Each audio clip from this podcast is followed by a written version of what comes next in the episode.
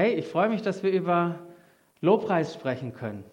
Das ist ja einer der, ein, ein ganz bedeutendes Element in, in unserem Gottesdienst. Doch was ist Lobpreis eigentlich und warum machen wir das Ganze? Das äh, wollen wir gemeinsam entdecken. Da haben wir uns auf die Entdeckungsreise begeben und angefangen haben wir vor zwei Wochen mit einer ganz einfachen Frage. Was ist Lobpreis für dich? Und ich fand es so erfrischend, ein frischer Wind, der da reingekommen ist, weil ihr habt euch alle aufgeteilt, zumindest die, die da waren, in überschaubaren Gründen und habt zusammengetragen, was Lobpreis für euch ist. Und dann haben wir das vorne an der, an der Flipchart äh, oder, oder hier auf, über den Beamer gesammelt und ich war erstaunt über die vielen unterschiedlichen Aspekte und Gedanken, die da zusammengekommen sind.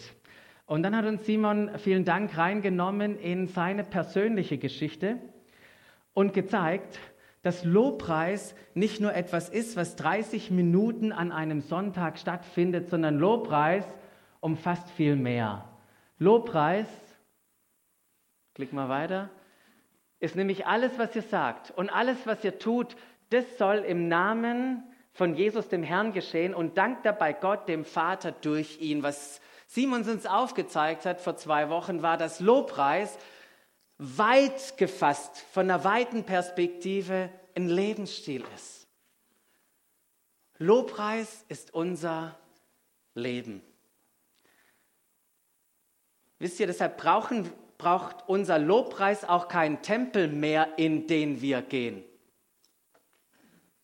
Wir müssen nicht mehr irgendwo hingehen, sondern wir sind zum Tempel geworden und dürfen jetzt mit ganzem Leben mit unserem ganzen Leben ihn anbeten, ihn sichtbar machen, ihn verherrlichen, auf ihn hinweisen, überall da, wo wir sind. Gott steht im Fokus. Und der Simon hat auch ganz wichtig gesagt, dieses Leben zu leben, ihm zu verherrlichen, das ist nicht was, was wir aus uns heraus tun können, sondern er ist es in uns, der uns befähigt, dieses Leben zu leben. Dieses Leben mit dem Lebensstil von Lobpreis. Und von dieser weiten Perspektive von Lobpreis hat uns dann der Johannes Dirkas aus London wieder zurückgenommen, das ein bisschen nicht verengt, aber zurückgenommen zu Musik, zu einem Lied.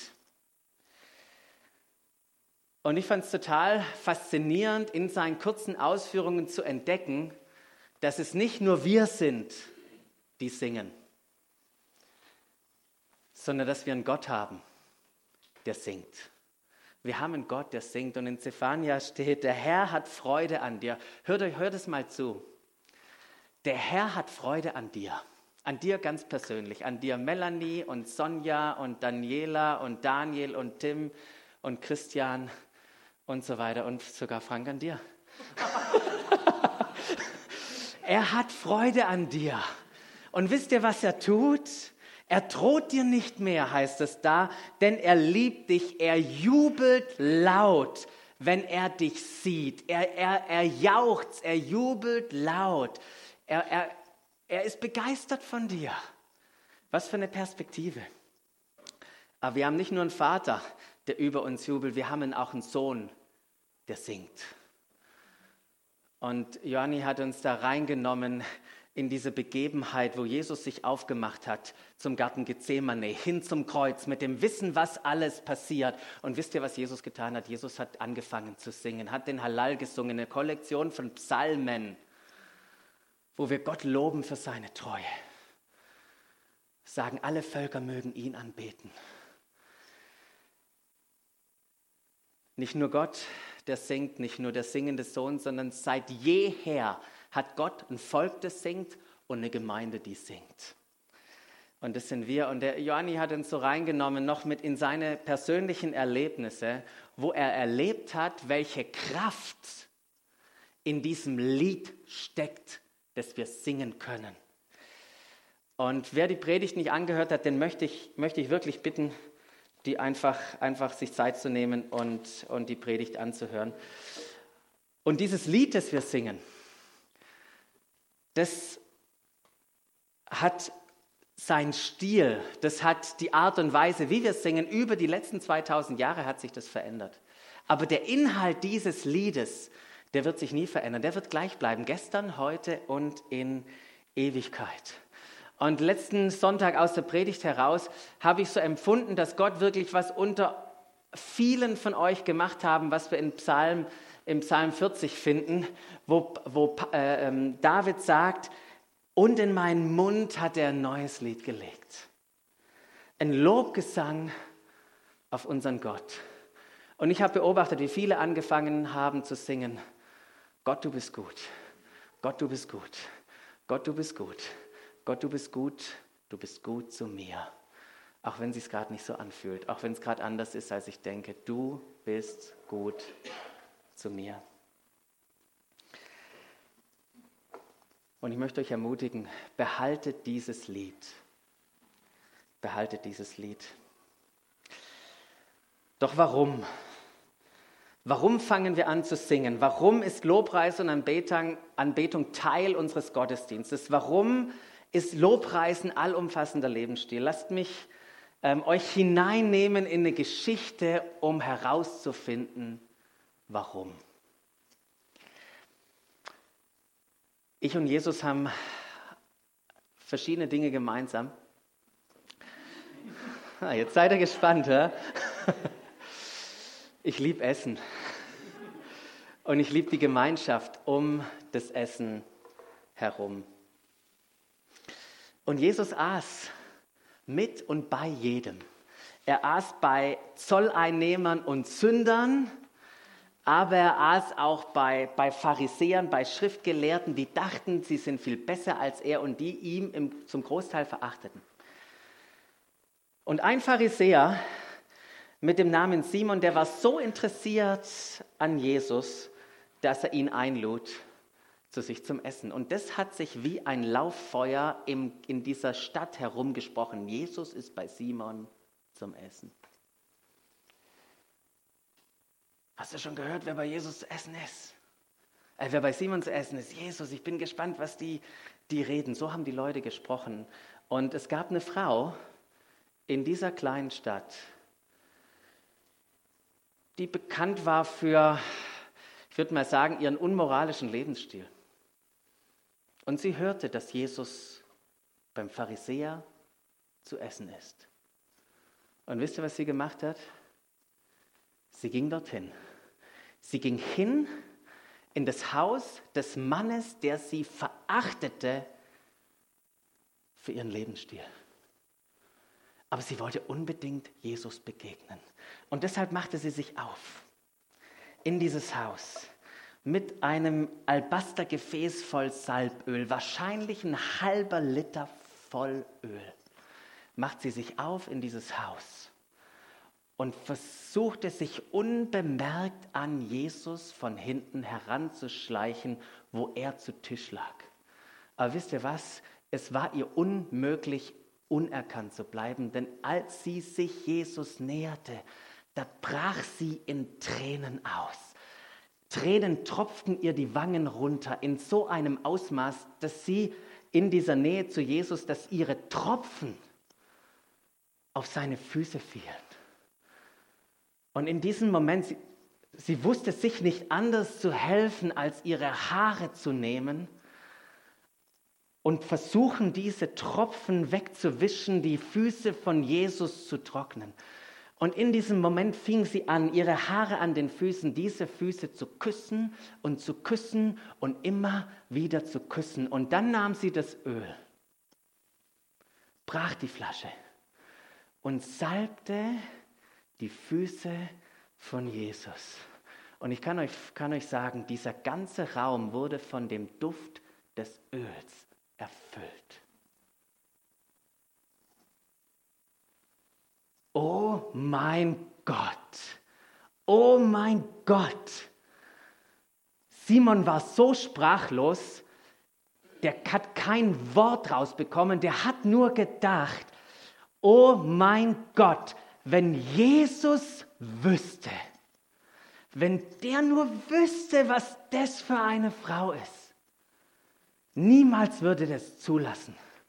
Es scheint so, als ob Jesus doch nicht ein Prophet ist. Der hat anscheinend keine Ahnung, wer ihm hier die Füße küsst und salbt. Und in diesem Moment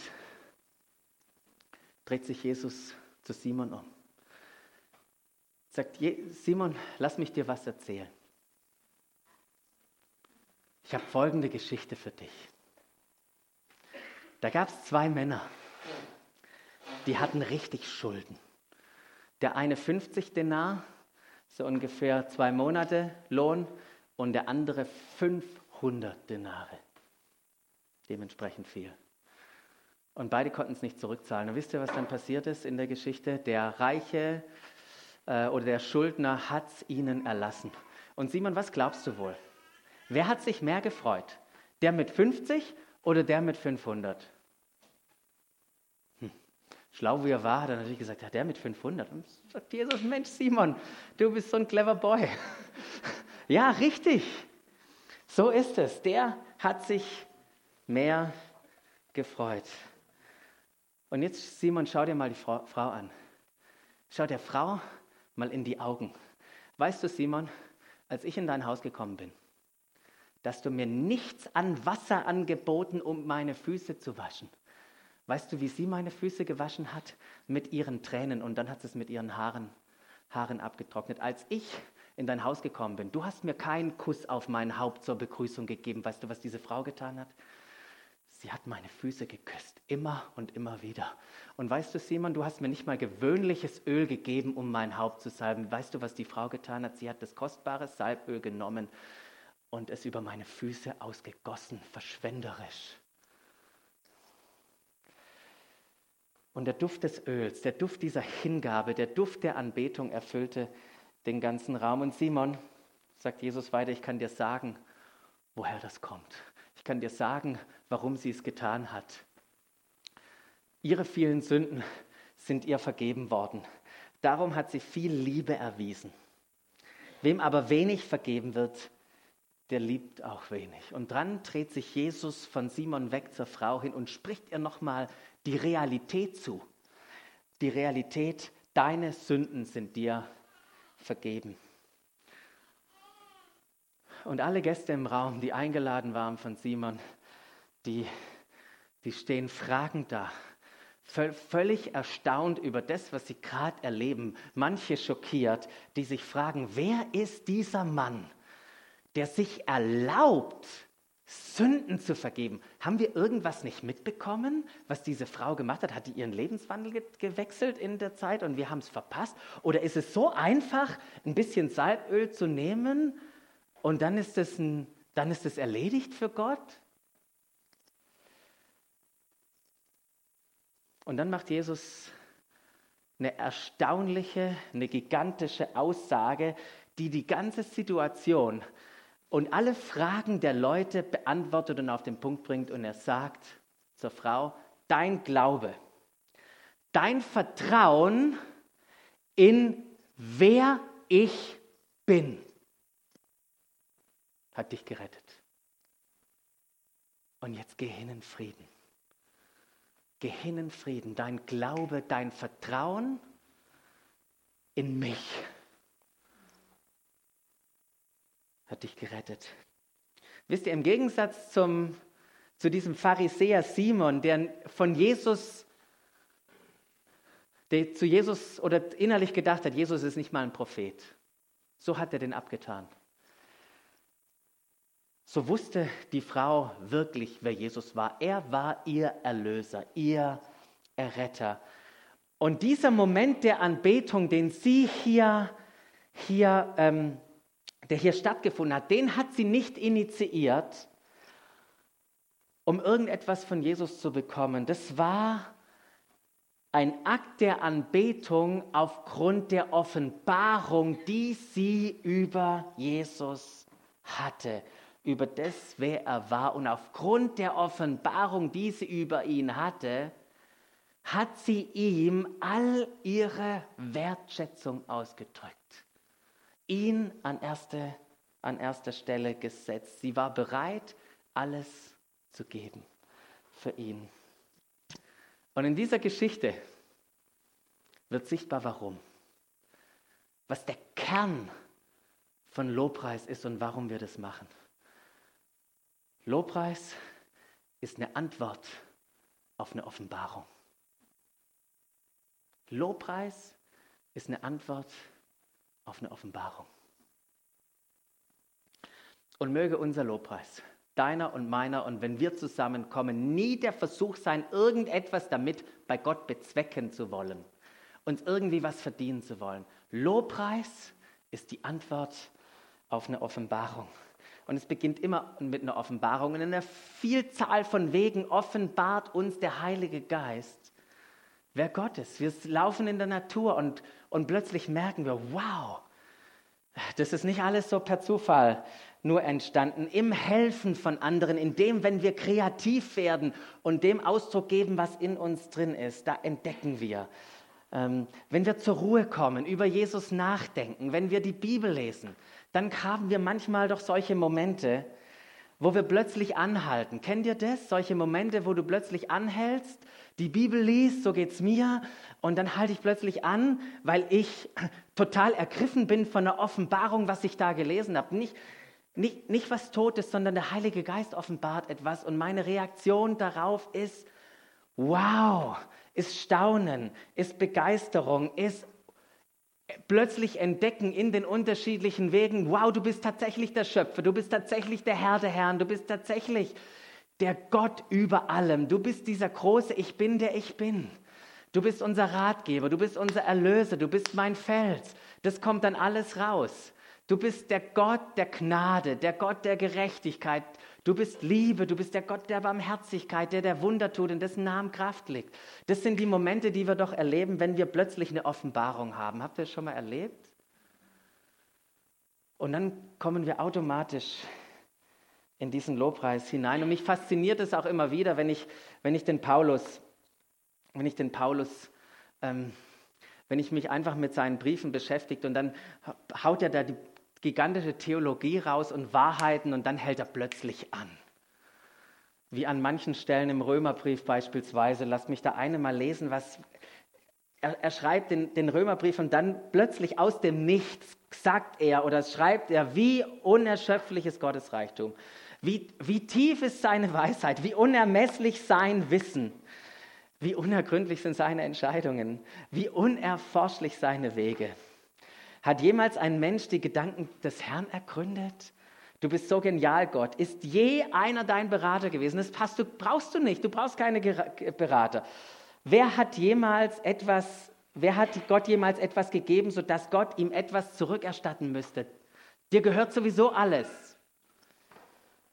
Gott ist es, von dem alles kommt, durch den alles besteht und in dem alles sein Ziel hat. Ihm gebührt die Ehre für immer und ewig. Amen. Amen. So wie wir vorgesungen hatten, ich, eigentlich hätten wir Amen rufen müssen. Auf, aufgrund einfach das, was wir da gesungen haben. Gewaltig ist das. Und wisst ihr was? Unser Jahresmotto weit mehr, das ist auch Teil von so einer Doxologie von Paulus. Lobpreis und Anbetung ist eine natürliche Folge unserer Beziehung mit Gott ist eine natürliche Folge unserer Beziehung mit Gott. Und jeder, der schon mit uns ein bisschen unterwegs ist und der bei den Boardingabenden, das lohnt sich da richtig zu kommen, dabei ist, da gibt es immer mal so verschiedene Gegenstände, zum Beispiel diese vier Becher, der weiß, was das bedeutet. Wenn du nicht weißt, was das bedeutet, dann solltest du unbedingt zu dem Boardingabend Nummer eins kommen. Aber diese vier Becher, die drücken was aus für uns, nämlich unsere Beziehung mit Gott mit dem Vater, Sohn und dem Heiligen Geist. Ähm, vier und doch eins. So nah sind wir mit ihm, so nah verbunden. Und aus dieser Beziehung, aus der engen Kommunikation, die in beiden Richtungen aufgrund dieser, dieser Verbindung stattfindet, da fangen wir an, Gott zu preisen, ihn, ihn anzubeten. Ähm, wisst ihr, Anbetung hat nichts mit Distanz zu tun. Das können wir nicht aus Distanz machen. Paulus ist irgendwann mal in Athen und dann äh, redet er mit den Leuten und sagt, ja, ihr wollt da diesen unbekannten Gott, den ihr nicht kennt. Den versucht ihr in den Tempel zu gehen und ihm zu dienen und ihn anzubeten. Aber wisst ihr was, es funktioniert sonst nicht. Gott hat alles Mögliche getan. Er will sich konstant offenbaren. Warum? Dass ihr ihn erkennt und in Beziehung mit ihm tretet, damit ihr genau das erlebt. Und dass Anbetung von dem Inneren herauskommt, aus der Beziehung mit ihm.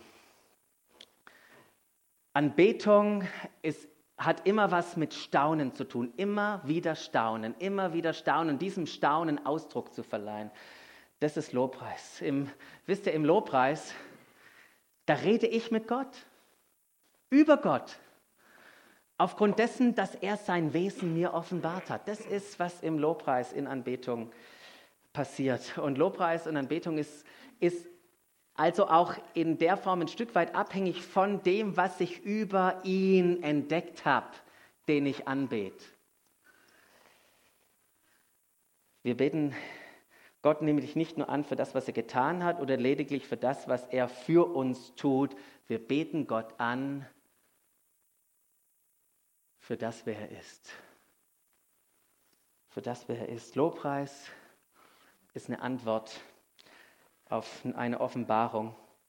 Und es wird besonders deutlich an dem Leben von den drei Freunden von Daniel. Daniel ist ja einer der wunderbaren Helden im Alten Testament. Der hat sogar sein eigenes Buch und Daniel und seine drei Freunde, die sind damals aufgewachsen in Jerusalem. Doch dann ist Folgendes passiert. Der König Nebukadnezar hat die Stadt eingenommen und haben die Leute, Daniel und seine Freunde, nach, nach Babylon genommen, um diesem König Nebukadnezar dort zu dienen. Und dann kommt König Nebukadnezar auf diese grandiose Idee.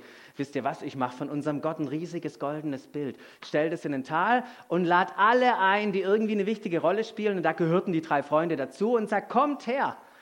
Wir, wir haben eine Eröffnungsparty. Wir werden das Ding enthüllen und richtig einweihen. Und wisst ihr, wie wir das machen? Das ist die Idee, wenn ihr, sobald ihr dieses Trommelrasseln und, nee, wie heißt es, Trommeln? Trommelwirbel und diese Musik und das alles ertönt, dann werft ihr euch nieder und betet es an. Gesagt, getan, Trommelwirbel ertönte, alle haben sich niedergeworfen, außer die drei. Außer die drei. Wow, hast du das gesehen?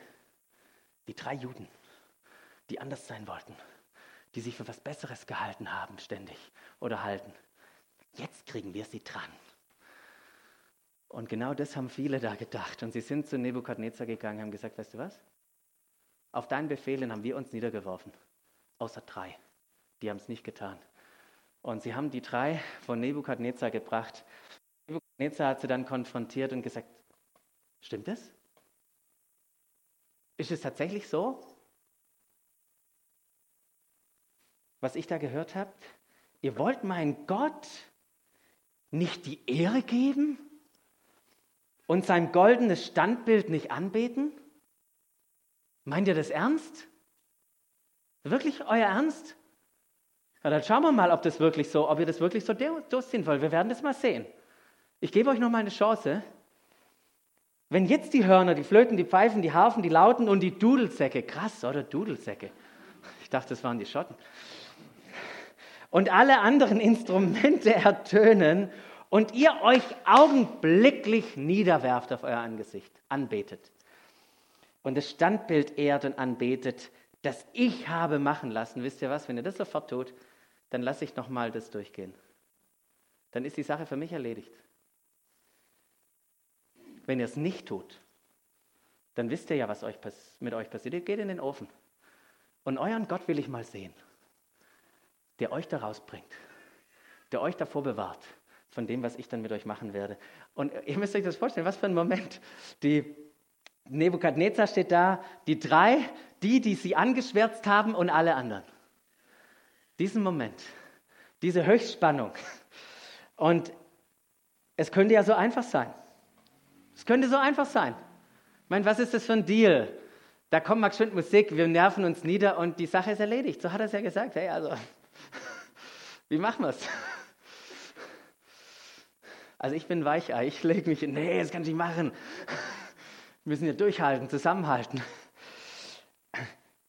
Und dann kommt von diesem Shadrach, Meshach und Abednego kommt diese gewaltige Aussage. Und jetzt hört mal, hört mal zu, was sie sagen. Sie sagen, unser Gott, dem wir gehorchen, kann. Er kann uns zwar aus dem glühenden Ofen und aus deiner Gewalt retten. Gott kann das. Das trauen wir ihm zu. Wir wissen, dass er es kann. Aber selbst wenn er es nicht tut, selbst auch wenn er das nicht tut, no way, keine Chance. Wir werden deinen Gott niemals verehren und das goldene Standbild, das du errichtet hast, werden wir niemals anbeten. Das können wir dir, das können wir dir versprechen. Was für eine Hammeraussage. Was für eine Hammeraussage über ihre Erkenntnis, über eine Offenbarung, die sie hatten von Gott, weil sie wussten, er ist fähig. Er ist fähig, auch wenn er in diesem Moment es nicht tun wird. Unsere Offenbarung, das, was wir über ihn denken, das wird sich nicht ändern. Gott ist fähig und bleibt fähig, es zu tun.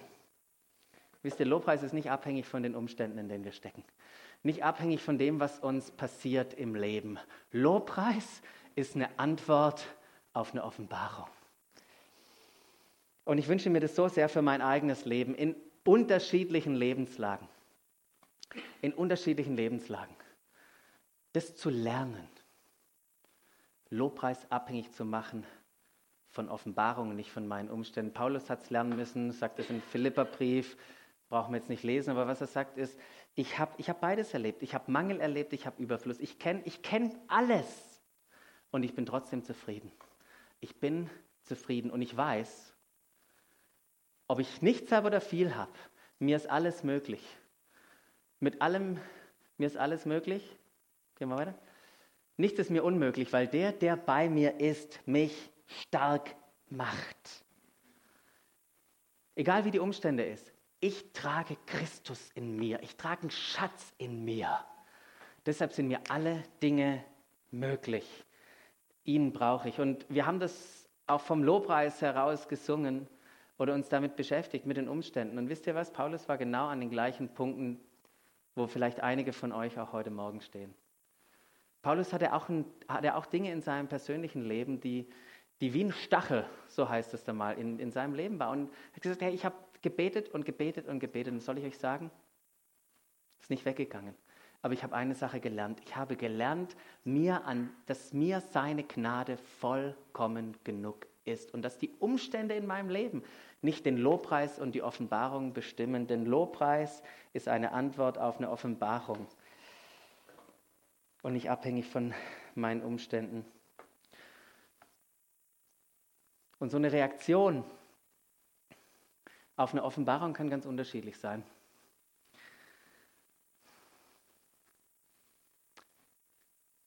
Ich äh, habe das gerade auch so für mich reflektiert, wenn wir diese Lieder singen. Wisst ihr, ich, ich heb die Hände, ich fange an zu klatschen, ich singe meistens laut. Vielleicht habt ihr es schon gehört. Ähm, manchmal, je nachdem, wenn ich die Freiheit habe, das hat ja was mit mir zu tun, aber dann schaffe ich es auch tatsächlich zu jubeln und zu springen. Zu tanzen nicht so, ist nicht meine richtige Fähigkeit. Aber Dinge passieren. Manchmal muss ich aufgrund von Offenbarung auf meine Knie gehen, mich beugen. Und manchmal werde ich einfach auch nur still und stehe einfach nur staunend vor Gott. Sag, wow, was bist du für ein wunderbarer König. Offenbarung führt immer zu einer Interaktion in dieser Beziehung, die wir haben. Wir fangen an, an was zu tun, der Person, der wir ausdrücken wollen, wie wichtig sie uns ist. Lobpreis ist eine Offenbarung, eine Antwort auf eine Offenbarung, aber nicht nur von einer persönlichen Offenbarung. Lobpreis ist auch, auch eine Antwort auf eine eine gemeinsame Antwort auf eine Offenbarung. Lobpreis findet nicht nur individuell statt. Und da haben wir jetzt nicht viel Zeit drüber zu reden. Aber ich finde, ein wunderbarer Aspekt vom Lobpreis ist auch, dass wir das zusammentun. Dass wir das zusammentun, dass wir uns einander ermutigen. Wenn der Simon, so wie der Simon das auch gesagt hat, gerade als er einen Lobpreis geleitet hat, wir können uns einander ermutigen. Wisst ihr wodurch? Durch Psalmen, wenn wir Gottes singen so wie wir das gemacht haben. Ähm, du warst das Wort ganz am Anfang. Was singen wir? Wir singen Johannes. Evangelium. Wir singen, wir singen, ähm, singen wir denn? Hymnen, was singen wir, was steht denn hier? Mach mal weiter, Lobgesänge. Ähm, wir singen unsere Überzeugungen, Bekenntnis, ne, Bekenntnisse aus. Wir singen geistliche Lieder. Manchmal dieses, auch was wir gerade erlebt haben, wenn, wenn wir Dinge auch aus, aus, aus dem Prophetischen heraus singen und sing das jetzt hier drüber, sing das darüber, erlaubt es. Ähm, das ist das, was wir, was wir gemeinsam tun können. Warum ist Lobpreis Teil, so ein wichtiger Teil von unserem Gottesdienst? Weil wir nicht anders können. Weil es eine Antwort ist auf Offenbarung, die wir haben. Er hat zu uns gesprochen. Wir haben, wir haben, wir haben Gott erlebt. Er hat sich von uns finden lassen. Und wisst ihr, wir haben allen Grund. Ich glaube, jeder, fast jeder, der hier ist heute Morgen, der hat einen Grund, Gott anzubeten. Einen Grund, Gott anzubeten, nicht nur aufgrund dessen, was Jesus in unserem Leben getan hat, wo wir Danke sagen. Wisst ihr, Lobpreis geht über Danksagung hinaus. Lobpreis ist eine Antwort auf eine Offenbarung. Eine Offenbarung von dem, wer Jesus ist. Wisst ihr, Gott hat in Jesus zu uns gesprochen. Er ist dieser wunderbare Abglanz von Gottes Herrlichkeit. In ihm offenbart sich, Jesus, äh, offenbart sich der Vater. Er ist der Erstgeborene. Durch ihn wurde alles geschaffen, heißt es im Kolosserbrief. Das Sichtbare und das Unsichtbare. Das ganze Universum hat in ihm sein Ziel. Er war vor allem anderen da. Alles besteht durch ihn. Er ist das Haupt der Gemeinde, von uns, seines Leibes. Und er hat beschlossen, mit der Fülle seines ganzen, und, äh, seines ganzen Wesens in uns zu leben. Wisst ihr, er ist der, der Herr des Lebens. Er ist unser Erlöser. Er ist der, der Anfänger und Vollender unseres Glaubens. Er ist das Alpha und das Omega. Er ist dieser wunderbare Morgenstern, den wir anschauen dürfen. Und vielleicht können wir uns Zeit nehmen, bevor wir auch noch zum Abendmahl gehen, möchten einfach noch mal reflektieren über, über das, wer er ist. Und dann darauf reagieren, dann antworten, indem wir, indem wir ihn zusingen. Ihm, der diesen wunderbaren Namen hat.